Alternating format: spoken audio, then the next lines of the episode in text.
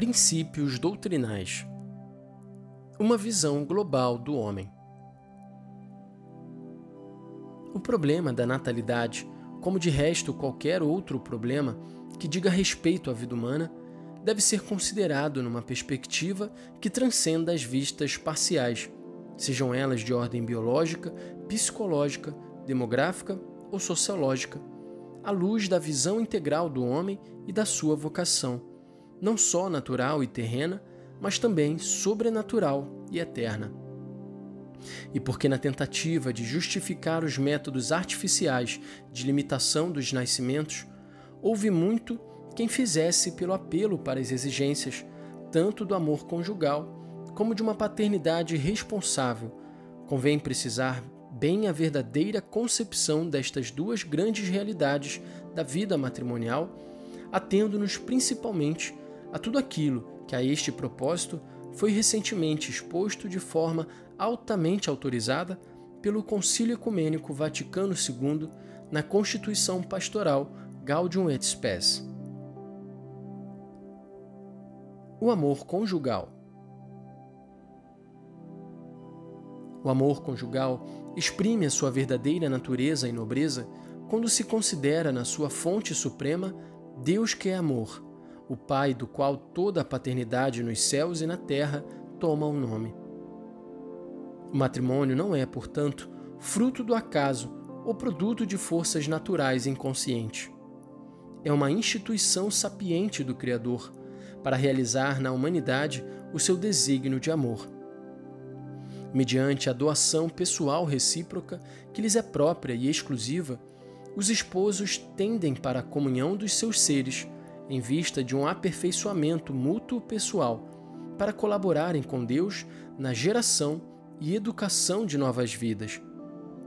Depois, para os batizados, o matrimônio reveste a dignidade de sinal sacramental da graça, enquanto representa a união de Cristo com a Igreja.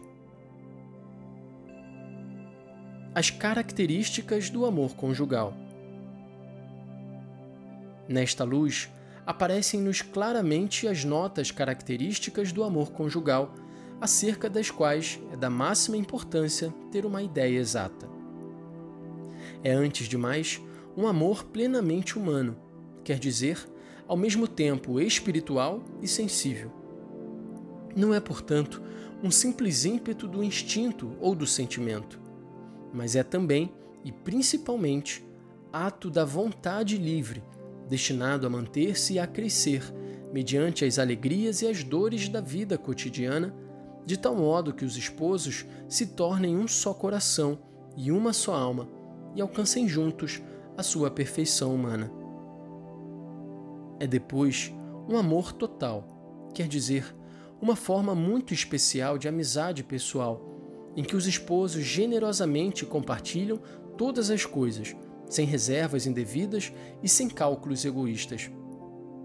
Quem ama verdadeiramente o próprio consorte não ama somente por aquilo que dele recebe, mas por ele mesmo, por poder enriquecê-lo com o dom de si próprio. É ainda amor fiel e exclusivo até a morte. Assim o concebem efetivamente o esposo e a esposa no dia em que assumem livremente e com plena consciência o compromisso do vínculo matrimonial. Fidelidade que por vezes pode ser difícil, mas que é sempre nobre e meritório. Ninguém o pode negar.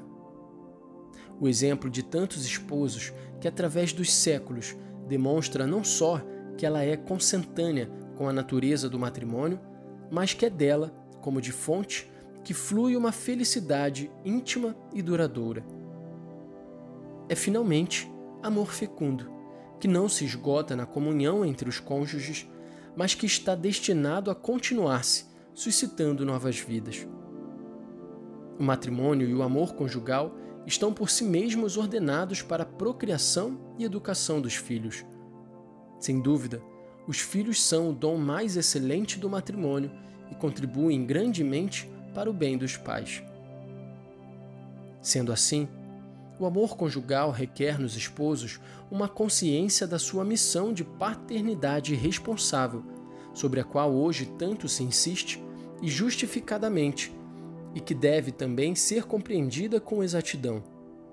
De fato, ela deve ser considerada sob diversos aspectos legítimos e ligados entre si. Em relação com os processos biológicos, paternidade responsável significa conhecimento e respeito pelas suas funções. A inteligência descobre, no poder de dar a vida, leis biológicas que fazem parte da pessoa humana. Em relação às tendências do instinto e das paixões, a paternidade responsável significa o necessário domínio que a razão e a vontade devem exercer sobre elas.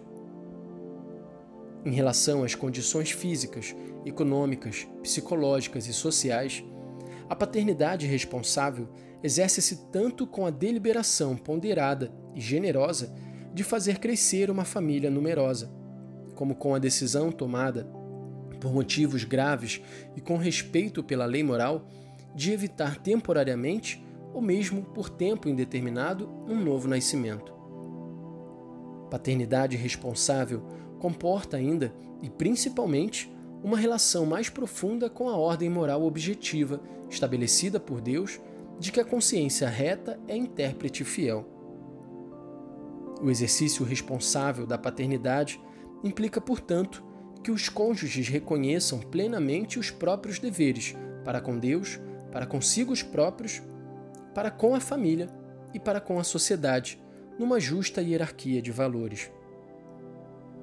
Na missão de transmitir a vida, eles não são, portanto, livres para procederem a seu próprio bel prazer, como se pudessem determinar, de maneira absolutamente autônoma, as vias honestas a seguir, mas devem sim conformar o seu agir com a intenção criadora de Deus, expressa na própria natureza do matrimônio e dos seus atos e manifestada pelo ensino constante da Igreja.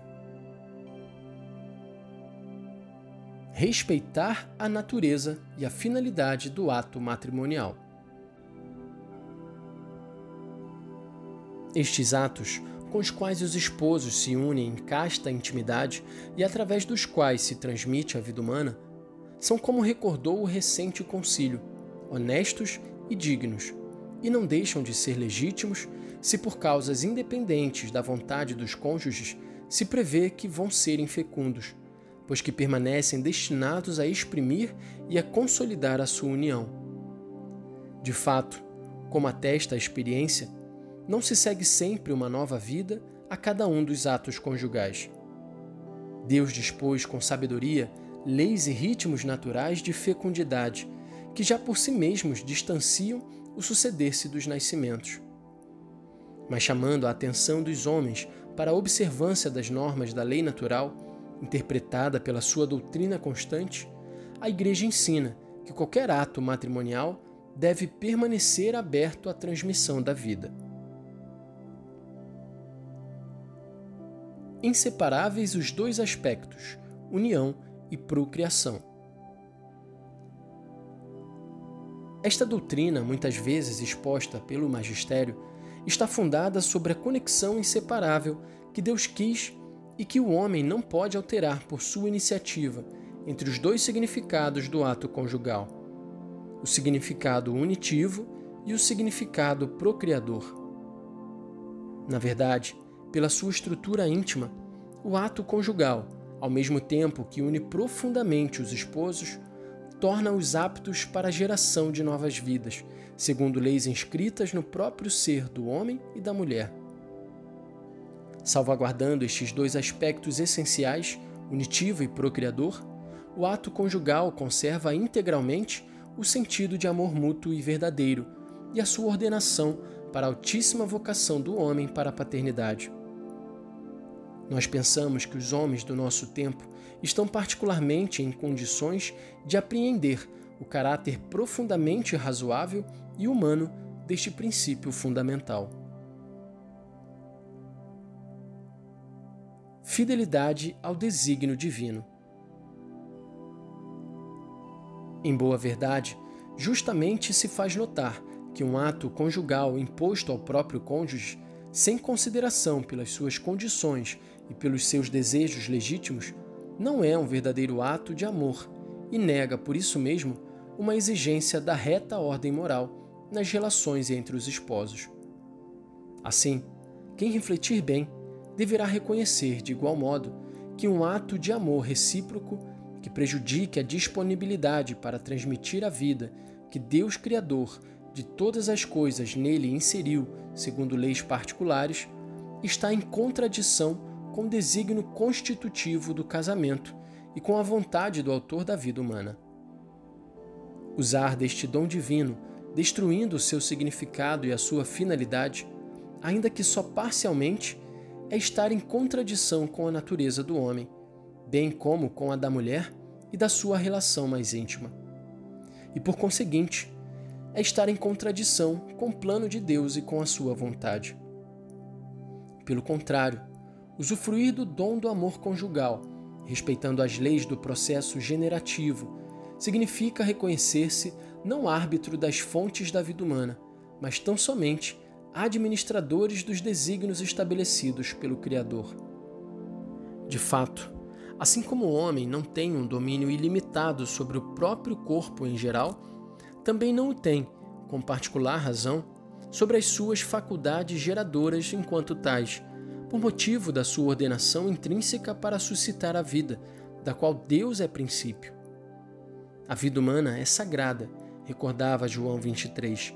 Desde o seu alvorecer, compromete diretamente a ação criadora de Deus. Vias ilícitas para a regulação dos nascimentos. Em conformidade com estes pontos essenciais da visão humana e cristã do matrimônio, devemos, uma vez mais, declarar que é absolutamente de excluir, como via legítima para a regulação dos nascimentos, a interrupção direta do processo generativo já iniciado e, sobretudo, o aborto querido diretamente e procurado, mesmo por razões terapêuticas. É de excluir de igual modo, como o magistério da Igreja repetidamente declarou, a esterilização direta, quer perpétua, quer temporária, tanto do homem como da mulher. É ainda de excluir toda ação que, ou em previsão do ato conjugal, ou durante a sua realização, ou também durante o desenvolvimento das suas consequências naturais, se proponha, como fim ou como meio, tornar impossível a procriação. Não se pode invocar com razões válidas para justificação dos atos conjugais, tornados intencionalmente infecundos, o mal menor, ou o fato de que tais atos constituiriam um todo com os atos fecundos, que foram realizados ou que depois se sucederam e que, portanto, compartilhariam da única e idêntica bondade moral dos mesmos. Na verdade, se é lícito algumas vezes tolerar o mal menor para evitar o mal maior ou para promover um bem superior, nunca é lícito, nem sequer por razões gravíssimas, fazer o mal para que daí provenha o bem. Isto é, ter como objetivo de um ato positivo da vontade aquilo que é intrinsecamente desordenado e, portanto, indigno da pessoa humana, mesmo se for praticado com intenção de salvaguardar ou promover bens individuais, familiares ou sociais.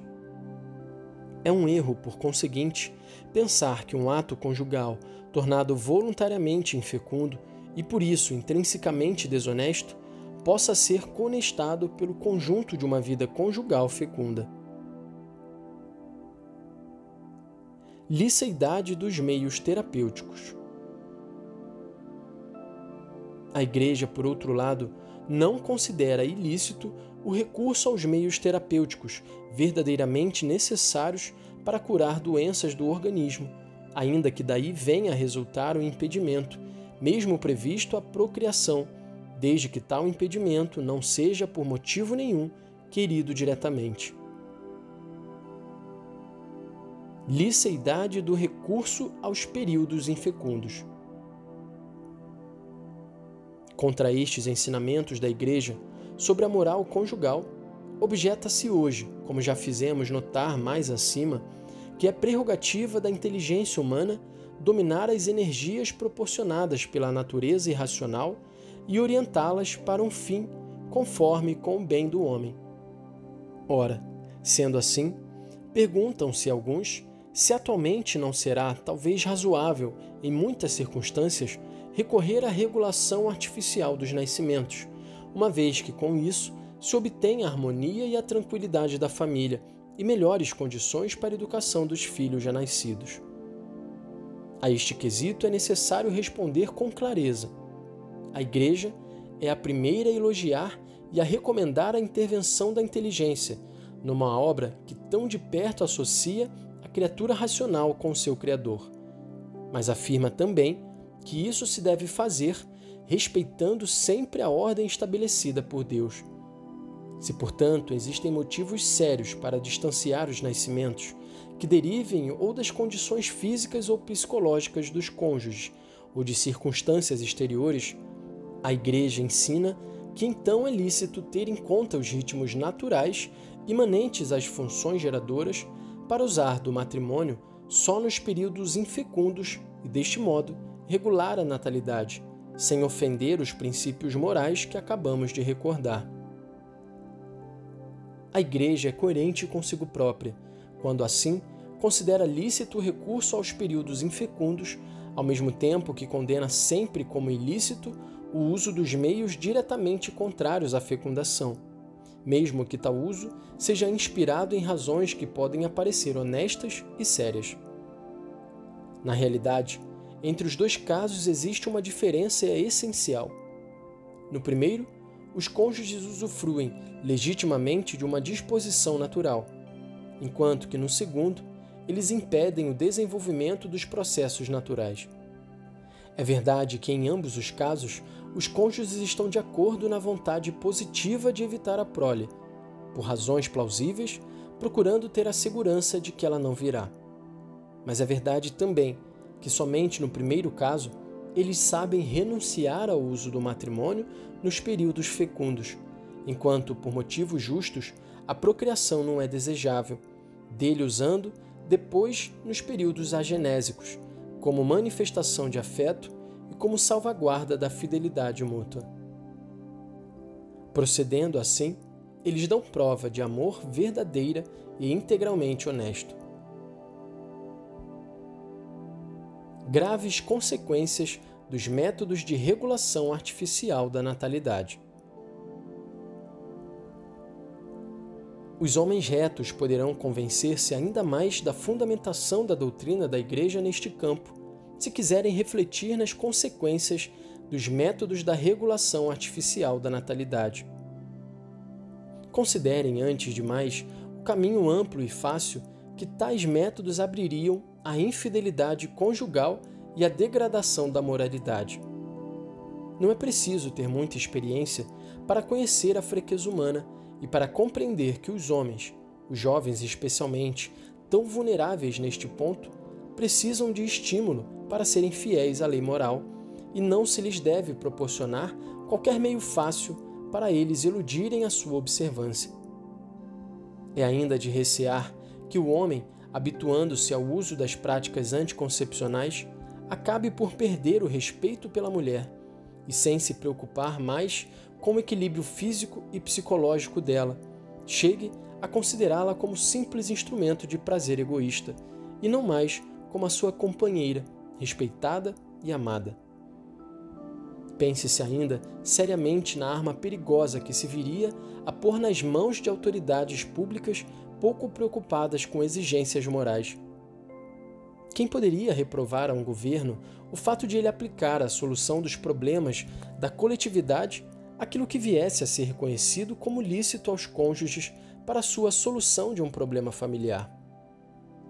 Quem impediria os governantes de favorecerem e até mesmo de imporem às suas populações, se o julgassem necessário, o método de contracepção que eles reputassem mais eficaz?